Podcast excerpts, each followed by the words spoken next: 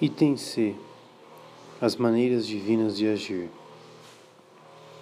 Como, ou melhor, sob quais modalidades exteriores Deus infunde este amor qualificado, cujas altas virtu virtualidades se revelam na contemplação luminosa e na fecundidade do apostolado? É possível dar uma resposta a esta questão e ela pode ser útil? Sem dúvida, estamos num campo onde a sabedoria reina, afirmando sua liberdade e manifestando até ao infinito os seus variados recursos.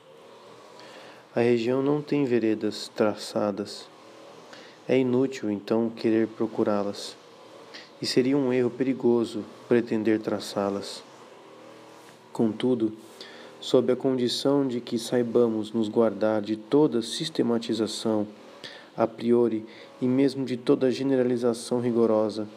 Estas maneiras divinas de agir, de const que constatamos na vida dos santos, podem ser o objeto de um proveitoso estudo. Sua diversidade, que nos descobre os surpreendentes recursos da sabedoria, nos deixa entrever, concomitantemente, uma admirável unidade na ação de Deus. Ao explorá-las, aprendemos algumas leis da ação de Deus e, sobretudo, que docilidade ela exige de todos aqueles que querem se submeter a ela amorosamente. No Carmelo, três santos que superaram as etapas e nos confiaram suas almas se oferecem às nossas investigações. Três santos, três almas diferentes, talvez três vias certamente uma mesma escola, uma única santidade. A sistematização é tanto mais fácil e ao mesmo tempo tanto mais perigosa quanto menos frequente é a experiência destas regiões. Por falta de verificação experiencial pessoal, não podemos distinguir na doutrina dos santos aquilo que é pessoal daquilo que é essencial e generalizamos indistintamente até os mínimos detalhes. Assim puderam pensar que as etapas e as graças extraordinárias de Santa Teresa deviam ser encontradas em todos os santos. Uma aproximação entre três santos do Carmelo, Santa Teresa, São João da Cruz e Santa Teresinha do Menino Jesus, irá nos permitir, assim o esperamos, evitar este obstáculo, ou pelo menos facilitará alguns discernimentos preciosos e talvez suficientes.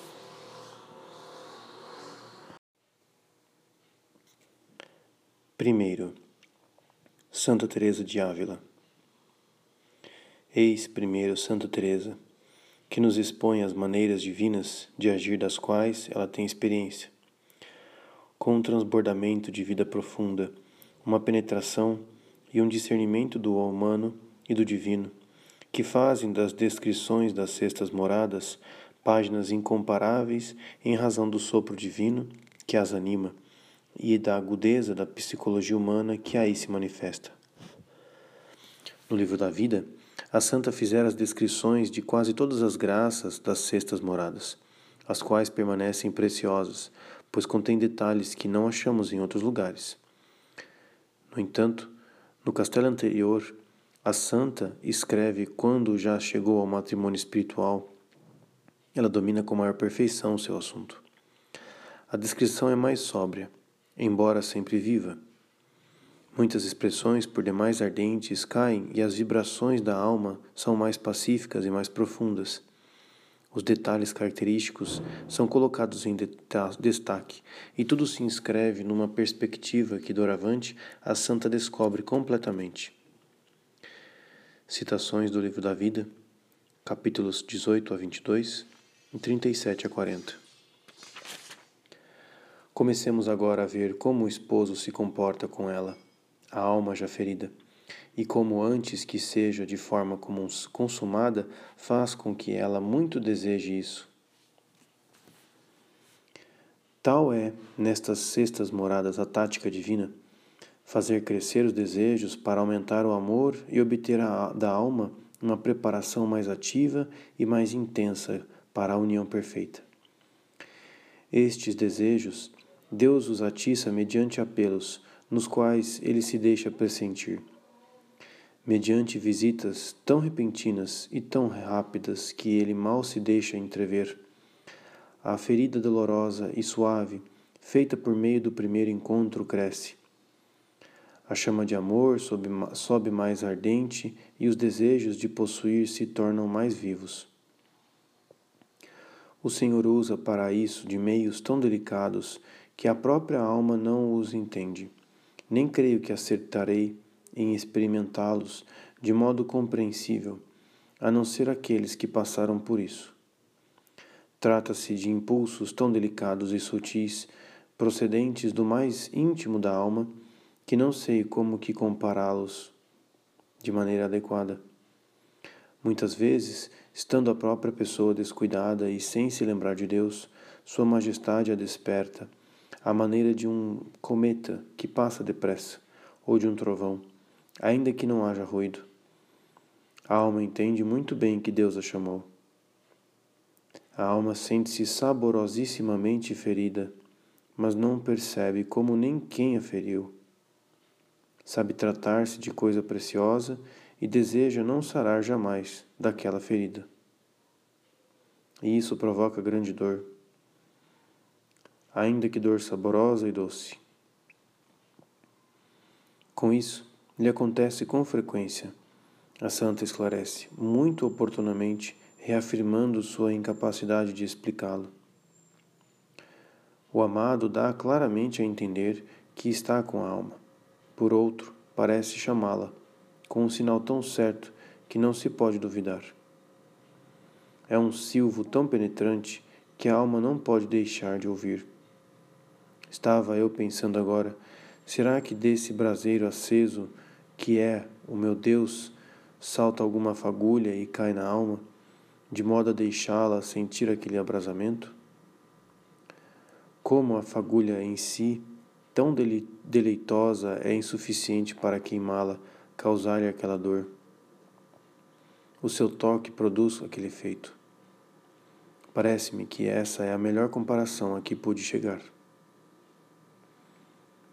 Eis a outra graça que se parece muito anterior. Parece que lhe sobrevém à alma um deleitoso abrasamento. É como se de repente fosse penetrada por um perfume tão intenso. Não digo ser um perfume, apenas faço uma comparação que se espalhasse por todos os sentidos. Perfume ou algo do gênero, digo para explicar como se percebe aqui e ali estar ali o esposo. Isso desperta na alma um saboroso desejo de fruir nele. Essa graça nasce de onde já ficou dito. Estas graças elevam a alma inteira em direção à divina presença que ela traz em si. Eis outro modo de despertar a alma embora possa parecer uma graça maior, oferece mais riscos. Trata-se das falas que Deus mantém com a alma de, de muitas maneiras. Por causa destes riscos, a santa quer deter-se um pouco nesta graça. Dado que vamos voltar a este ponto, bem como as graças que haverão de segui-lo, podemos tratar rapidamente.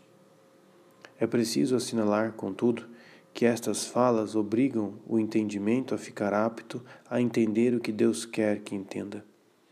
Trazem consigo a soberania e o poder, de modo que a fala corresponde à ação. Deixam a alma sossegada, forte, disposta, segura, em quietude e iluminada. Revelam uma presença viva e próxima, a presença do Mestre de todas as coisas.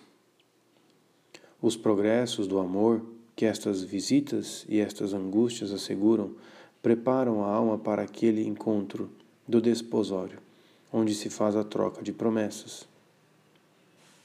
Este desposório é concluído num arrombo, num encontro na luz que às vezes é acompanhado de transportes de voo do espírito que revelam a fraqueza do corpo e a força irresistível do poderoso gigante.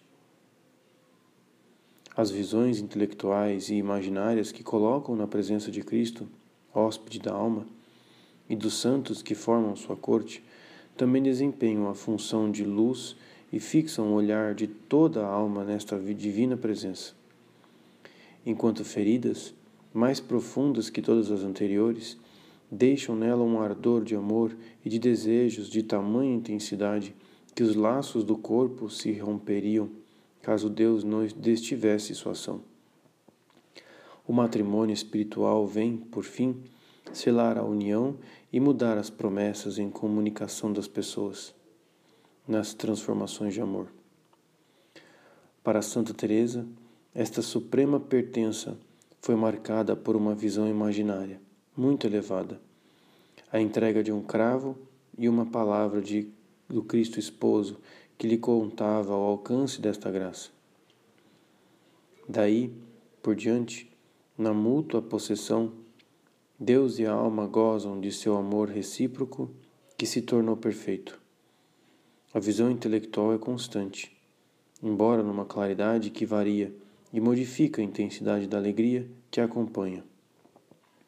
Assim, considerando o itinerário espiritual de Santa Teresa, a partir da descrição que ela faz, este nos aparece como tendo por pontos de referência as graças extraordinárias que lhe foram poderosos meios de santificação. O atalho que ela evidencia nas quinas, quintas moradas continua nas etapas seguintes. É por esta senda abrupta, mas rápida, que Deus a fez subir até os vértices. Tal é o juízo que uma visão de conjunto dos caminhos seguidos pela santa parece impor. Temos, porém, o dever de desconfiar dessas sínteses apressadas e de não aceitar, senão com ponderação, a própria luz clara que delas deriva. A verdade, com efeito, é aqui mais nuançada. Esta mestra da vida espiritual tem uma experiência que excede em muito estas graças. Talvez nos pareça, irmãs, escreve ela no início das sétimas moradas, que já falamos tanto a respeito desse caminho espiritual que nada mais há de a dizer. Grande disparate seria pensar assim. Se a grandeza de Deus não tem limites, tampouco terão as suas obras. Desse modo, não vos espantais com o que foi dito e com o que se disser, pois não se trata senão de uma parcela de tudo o que há para contar de Deus. A santa tem um sentido por demais penetrante da transcendência divina para colocar limites ao poder de Deus e aos meios de agir de sua sabedoria. Ademais, não tem ela o sentimento obscuro de que todos os trabalhos que Deus lhe impõe durante este período de ascensão de 1560 a 1572, fundação do mosteiro de São José de Ávila, com as tribulações que a acompanham, extensão de sua reforma aos frades, fundações de mosteiros na Castela e volta como priora ao Mosteiro da Encarnação em 1571. Lhes foram fontes de graças preciosas e talvez decisivas. Ela não fala disso e nos deixa o encargo de explicá-los e de tirar as conclusões. No entanto, eis aqui uma experiência que ela observa e que não é uma graça extraordinária. Sua Majestade comunica-se com a alma também de outras maneiras, bastante mais elevadas e menos perigosas. Estas não podem ser reproduzidas pelo demônio, creio eu. Assim, mal se podem exprimir, por serem graças muito ocultas. Já as imaginárias podem ser melhor explicadas. A santa descreve então as percepções sobrenaturais, que são puramente intelectuais, e isso nos conduz a São João da Cruz.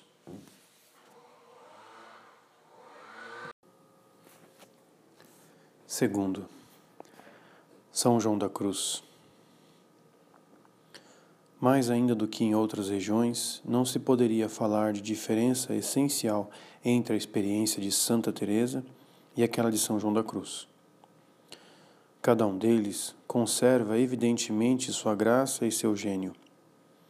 Santa Teresa instrui dando sua experiência positiva, que sob a destreza de sua pena guarda toda sua viva riqueza. O sacerdote e diretor, que é São João da Cruz, dirige-se às almas em dificuldade e, com sua ciência precisa de teólogo, aponta os perigos dos dons divinos e revela os tesouros escondidos sob certos estados de desnudez e pobreza dolorosa.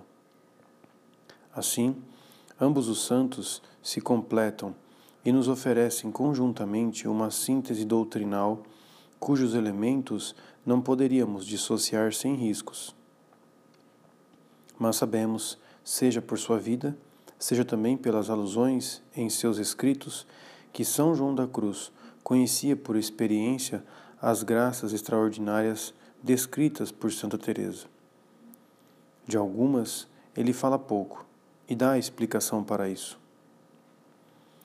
Seria aqui lugar conveniente, escreve ele no comentário a décima terceira estrofe do Cântico Espiritual, para tratar das diferentes espécies de êxtases, arrombamentos e sutis voos de espírito que as almas soem acontecer. Como, porém, meu intento não é outro senão explicar brevemente estas canções, conforme prometi no prólogo, Ficarão tais assuntos para quem melhor do que eu saiba tratá-los. Além disso, a bem-aventurada Teresa de Jesus, nossa madre, deixou admiráveis escritos sobre estas coisas de espírito, e espero em Deus, muito brevemente, sairão impressos. Assim, a bem-aventurada Teresa de Jesus cabe o encargo de explicar estas visitas divinas que tem efeitos exteriores.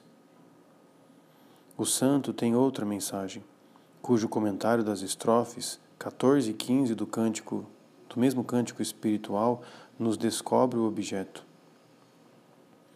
Não havemos de pensar que estas visitas de Deus são sempre acompanhadas de temores e desfalecimentos naturais.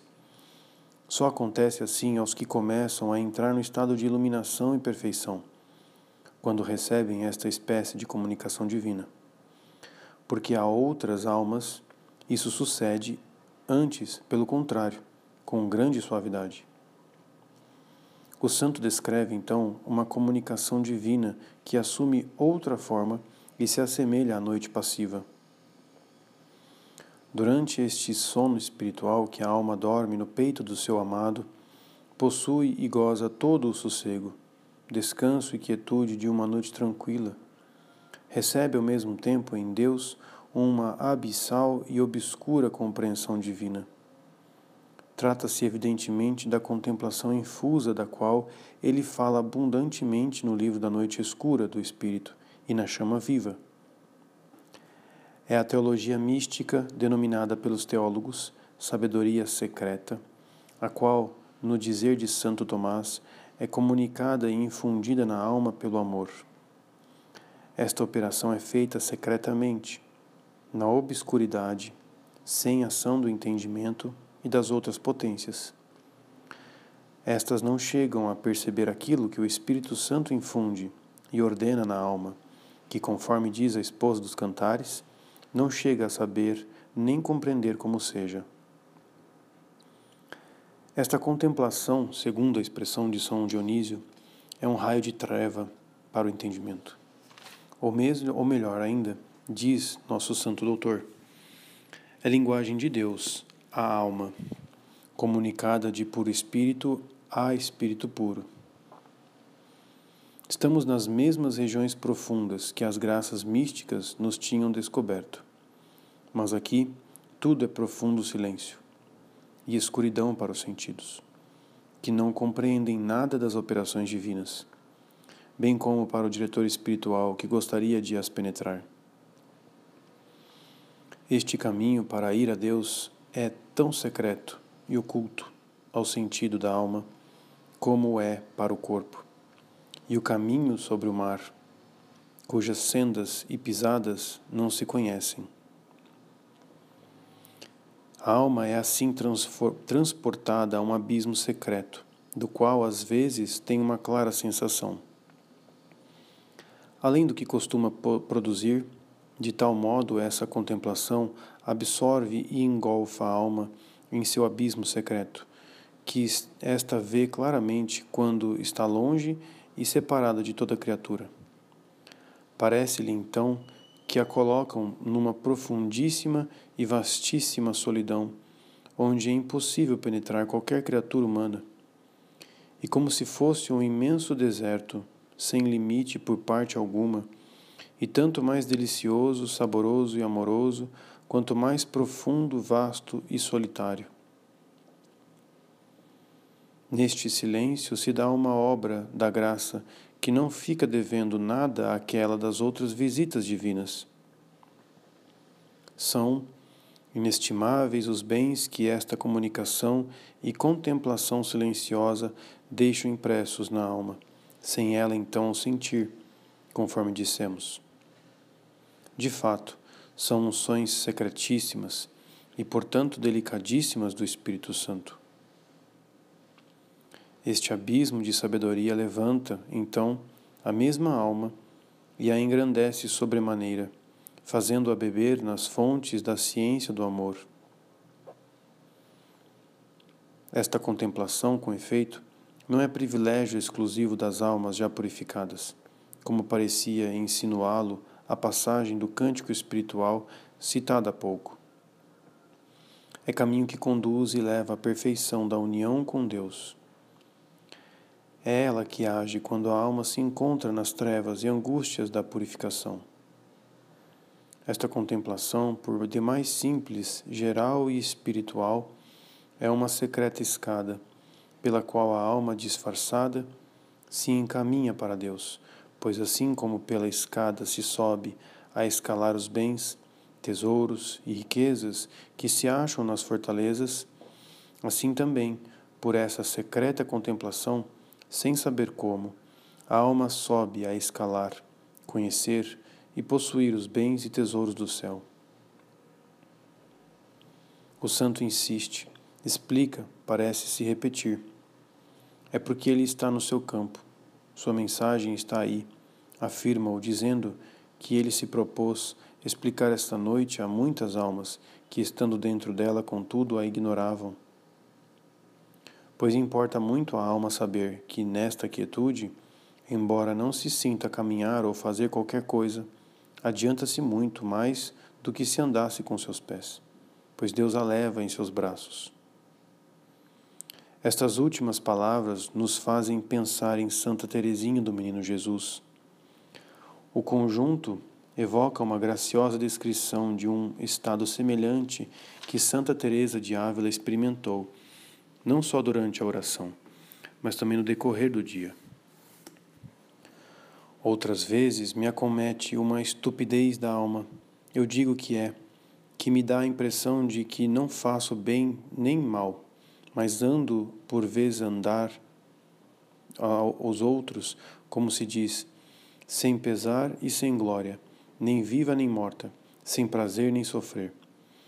Parece que não se sente nada, eu penso que a alma anda como um jumentinho que pasta e que se sustenta porque lhe dão de comer, comendo quase sem sentir. Porque a alma, nesse estado, não deve estar sem comer algumas grandes graças de Deus, já que, tendo vida tão miserável, não é para ela um peso viver, e o seu ânimo não arrefece. No entanto, não se sentem movimentos nem efeitos para que a alma o entenda. Um tal estado deixa Santa Teresa desconcertada, pois está habituada aos transbordamentos divinos. No entanto, com aquele me parece que em nada diminuiu o valor de suas afirmações, ela continua. Isso me parece agora navegar com ares muito serenos, andando muito sem saber como.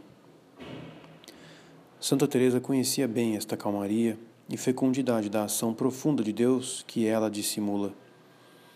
Não separemos, pois, com arestas muito vivas a experiência teresiana daquela de São João da Cruz.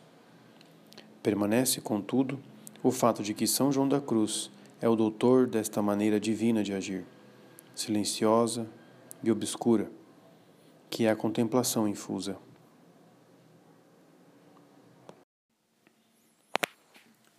Terceiro, Santa Teresinha do Menino Jesus. A comparação são joanista de Deus, que leva a alma em seus braços, nos faz pensar de imediato em Santa Teresinha do Menino Jesus. A semelhança entre os dois santos não se limita a um jogo de imagens. Ela é tão profunda que Santa Teresinha pode ser chamada a filha mais ilustre de São João da Cruz. Naquilo que concerne especialmente ao ponto que tratamos, fica claro que encontramos o mesmo clima de contemplação ao passar do doutor místico à mestra das pequenas almas. Os relatos sobre a oração da Santinha de Lisieux são bem conhecidos. Durante seu retiro para a tomada do hábito, nada junto de Jesus, secura, sono, o pobre cordeirinho não pode dizer nada a Jesus, e, sobretudo, Jesus não lhe diz nada. E ainda, o cordeiro se engana pensando que o brinquedo de Jesus não está nas trevas, está mergulhado nelas.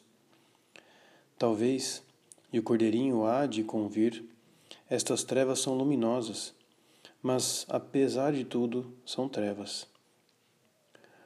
Um ano e meio depois, durante o retiro para a profissão, é a mesma impotência e a mesma escuridão. Não compreendo o retiro que estou fazendo. Não penso em nada. Numa palavra, estou num túnel bem escuro.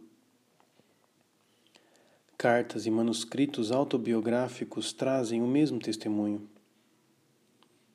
A impotência parece aumentar a partir de 1892, todos os autores espirituais deixam-na na aridez. Não existe um momento em que ela se sinta menos consolada que durante suas ações de graças. Contudo, dessa obscuridade brota uma certeza. Deus a instrui e trabalha em sua alma. E este amado instrui minha alma. Fala-lhe no silêncio, nas trevas. Mesmo depois da oferta do amor misericordioso e o transbordamento divino que a seguiu em 1895, Deus não muda seu modo de agir profundo na aridez da alma. Não penseis que nado em consolações. Oh, não! Minha consolação é não ter nenhuma sobre a terra. Jesus instruiu-me em segredo sem se mostrar, sem fazer ouvir sua voz. Ele o faz não por meio de livros, pois não compreendo o que leio. Por fim, eis aqui uma página que a santa escrevia em 1890 e na qual ela marcava os traços característicos do seu itinerário espiritual. Antes de partir, seu noivo perguntou-lhe para que país ela gostaria de viajar que caminho gostaria de seguir, etc, etc. A noivazinha respondeu-lhe que tinha apenas um desejo: chegar ao cimo da montanha do amor. Então, Jesus tomou-me pela mão e me fez entrar num túnel onde não faz nem frio nem calor, onde o sol não brilha e onde nem a chuva, nem o vento nem vem nos visitar. Um túnel onde não vejo nada, a não ser uma claridade semi-velada a claridade que se difunde à volta dos olhos abaixados da face do meu noivo. Não vejo se avançamos para o cimo da montanha, porque nossa viagem se faz debaixo da terra. No entanto, sem saber como, parece-me que daí nos aproximamos. Lendo estas linhas, compreendemos que Santa Teresinha do Menino Jesus nutriu-se avidamente dos escritos de São João da Cruz. Ah, quantas luzes auri nas obras de nosso Santo Padre São João da Cruz. Com a idade de 17, 18 anos, não tinha outro alimento espiritual.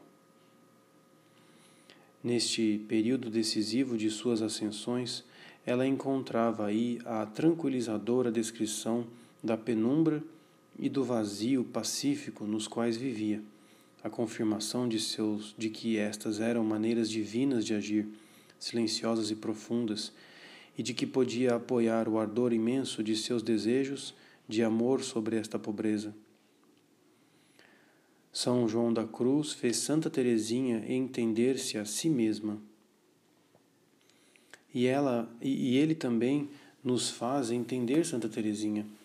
E tão bem que parece que não podemos descobrir todas as maravilhosas profundezas da via da infância espiritual senão à luz da doutrina do doutor místico. Em compensação, a Santa de Lisieux coloca ao nosso alcance São João da Cruz, traduzindo-o numa linguagem e experiência que podemos aprender, pois são aquelas de nosso tempo. Traduzida assim para o nosso uso, esta experiência de Santa Teresinha do Menino Jesus conserva todo o seu valor. Permanece uma perfeita realização são-joanista, pois que despojada de graças extraordinárias e empobrecida até mesmo de gosto espiritual. Destes limites extremos da pobreza espiritual, na oração, somos conduzidos como que insensivelmente por Santa Teresinha do Menino Jesus para outras maneiras divinas de agir que saem do quadro da oração propriamente dita. Dizemos habitualmente, pois já vimos Santa Teresinha nos assegurar, com uma experiência de influxos divinos, que as almas concentradas, que colocam a perfeição em nada perder dos gostos da oração, pouco entendem do caminho por onde se alcança a união. O Senhor quer obras, acrescenta ela, especificando que não devemos hesitar em abandonar nossas devoções para socorrer o enfermo. Seus trabalhos apostólicos de fundação e os sofrimentos que encontrou aí contribuíram largamente para lhe merecer as infusões transbordantes de amor que a conduziram ao matrimônio espiritual. O testemunho de São João da Cruz sobre este ponto é precioso na verdade, hão de ter feito muitos servos a Deus, muitos serviços a Deus, com grande paciência e constância em seu amor, tornando-se muito agradáveis diante dele pela vida e pelas obras, aqueles aos quais o Senhor faz tão assinalada mercê, como seja de tentá-los mais interiormente para avantajá-los em dons e merecimentos. E São João da Cruz cita o exemplo de Jó e de Tobias, provados porque permaneceram fiéis com sofrimentos que os tornaram perfeitos. Trabalhos e sofrimentos merecem então infusões de amor e são até mesmo necessários para a ascensão nestas elevadas regiões. Deus não infunde o amor que purifica e que transforma apenas nas graças extraordinárias da oração e da contemplação. Santa Teresinha do Menino Jesus nolo mostra de forma ainda mais clara que Santa Teresa e São João da Cruz. Foi ao fazer a via sacra no coro que ela recebeu a ferida do amor misericordioso. Mas a maior parte das graças importantes de sua vida foi-lhe concedida fora da oração. Assim foi a graça de Natal, de 1886, que opera uma transformação psicológica e lhe permite começar uma carreira de gigante, e que lhe adveio depois de um esforço de virtude. Assim, foi o zelo pelas almas, ardor desconhecido e muito vivo, que a faz sair do estreito círculo onde vivia e que se acende em sua alma à vista de uma estampa de Nosso Senhor na cruz. Fiquei impressionada, ela escreve, com o sangue que corria de uma de suas mãos divinas. Ela mesma diz que as luzes lhe vêm mais frequentemente em meio às ocupações diárias. Jesus não tem necessidade de livros, nem de doutores para instruir as almas. Ele, o doutor dos doutores, ensina sem ruído de palavras. Jamais o ouvi falar, mas sinto que está em mim a cada instante. Ele me guia e me inspira o que devo dizer ou fazer. Descubro, bem no momento em que tenho necessidade, luzes até então nunca vistas. Na maior parte das vezes, não é durante a oração que elas são mais abundantes, mas antes é no meio das minhas ocupações diárias. Por outro lado, eis que ela afirma dormir frequentemente durante a oração. Não dormindo o suficiente à noite, muitas vezes, apesar de seus esforços, adormece no coro ao longo das horas de oração e na ação de graças. Mas ela não se desconsola. Deveria desconsolar-me por dormir, e já se vão sete anos, durante minhas orações e ações de graças. Mas não me desconsolo. Penso que as criancinhas agradam seus pais tanto quando dormem como quando estão acordadas. Penso que, para fazer operações, os médicos adormecem os doentes. Penso, enfim, que o Senhor vê nossa fragilidade e lembra-se de que somos pó. Sem dúvida, a Santinha pensa que o sono não impede Deus de agir, ou mesmo que tira proveito disso para infundir mais profundamente sua graça. Mas citar estes textos e destacar estas afirmações não é pretender provar demais? Não poderíamos concluir que Santa Teresinha do Menino Jesus não é absolutamente uma contemplativa? Não pensemos assim, pois ela mostra uma estima pela oração e uma fidelidade a estar presente a ela que a fazem superar todas as dificuldades e a levam a escrever. Disse um sábio: Dai-me uma alavanca, um ponto de apoio, e eu levantarei o mundo. O que Arquimedes não pôde obter, porque seu pedido não se dirigia a Deus e não era feito senão sob o ponto de vista material, os santos o obtiveram em toda a sua plenitude. O Onipotente deu-lhes por ponto de apoio Ele mesmo e Ele somente. Por alavanca, a oração, que abrasa com o fogo do amor, e foi assim que levantaram o mundo. É assim que ainda o levantam os santos militantes e que até o fim do mundo o levantarão os santos vindouros. De resto, como poderia ter se santificado numa ordem contemplativa, como Carmelo, sem utilizar completamente o seu meio próprio, que é a oração e a contemplação? Então, não poderíamos duvidar que Santa Teresinha seja uma contemplativa e que Deus não tenha derramado nela abundantemente seu amor no silêncio da oração. Seu testemunho, contudo, tem um alcance mais geral. Considerando-o em seu conjunto, ele nos revela, de uma só vez, as maneiras de Deus agir com relação a uma alma da qual ele se apossou e a atitude de humildade, de humilde e confiante docilidade que o amor cria nela para permanecer sob esta influência e assegurar-lhe toda a sua eficácia. Este estudo sumário sobre três santos carmelitas mostra que, para derramar em suas almas a caridade que os fez subir aos vértices, Deus utilizou três meios: as graças extraordinárias, a contemplação infusa, a atividade do amor nas obras. As três maneiras de agir se encontram nos três santos, mas em graus variados. Em Santa Teresa, as graças extraordinárias e os trabalhos de apostolado se destacam com grande relevo, enquanto que a contemplação infusa, silenciosa, parece ficar em segundo plano. Em São João da Cruz, a contemplação infusa e as graças predominam, enquanto que as obras aparecem menos neste período de ascensão. Em Santa Teresinha do Menino Jesus, as graças extraordinárias são pouco numerosas, mas em compensação, a contemplação, o humilde cumprimento do dever de Estado e o amor às almas foram-lhe os meios poderosos para atrair as torrentes do amor infinito. Mesmo em Santa Teresinha do Menino Jesus, as graças extraordinárias, embora pouco numerosas, tiveram uma influência decisiva conferir a graça de Natal de 1886, a ferida do amor misericordioso, sem falar na sua cura milagrosa. Se nos fosse permitido tirar conclusões mais gerais, abrangendo todas as almas, nós a formularíamos assim: As maneiras divinas de agir que elevam as almas aos cumes são tão variadas quanto os desejos particulares da sabedoria e as vocações das almas. Via de regra, é por uma síntese dos três meios indicados que o amor perfeito é infundido.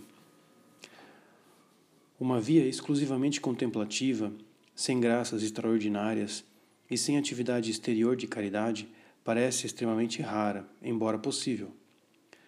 Também parece possível, se bem que talvez ainda mais raro, que uma alma seja levada à transformação de amor, não sendo absolutamente contemplativa e dando-se unicamente aos trabalhos de apostolado.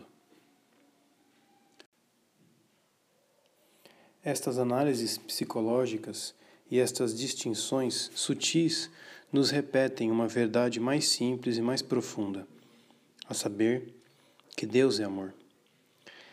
É este peso infinito de amor que faz com que Deus se incline em direção a nós para nos invadir e nos transformar nele. Este amor ativo, que encontra sua alegria em nos conquistar e reinar em nós, espera de nossa parte a cooperação de uma atitude e de atos que exprimem o amor. Esta atitude e estes atos exigidos por Deus são determinados de uma maneira mais imediata pelos deveres de Estado, os acontecimentos, a luz interior de nossa graça. O contemplativo atinge a Deus no silêncio da oração. O apóstolo solicitará sua influência nas angústias de suas dificuldades e o merecerá por seus trabalhos. Que a prova de amor desejada por Deus seja oferecida com generosidade e o amor divino descerá para nos invadir e se instalar em nós como em sua morada. Se alguém me ama, guardará a minha palavra, e o meu Pai o amará, e a ele viremos, e nele estabeleceremos morada. João 14, 23 Este amor de Deus, que urge em nós, suas irrupções na alma que ele reconheceu fiel, sua ação profunda e dolorosa para tornar esta alma digna de tal hóspede e idônea para o papel que deve cumprir, a instalação definitiva e seu perfeito reinado na alma. Tudo isso constitui a trama do doloroso e heróico drama que as sextas e sétimas moradas nos apresentam.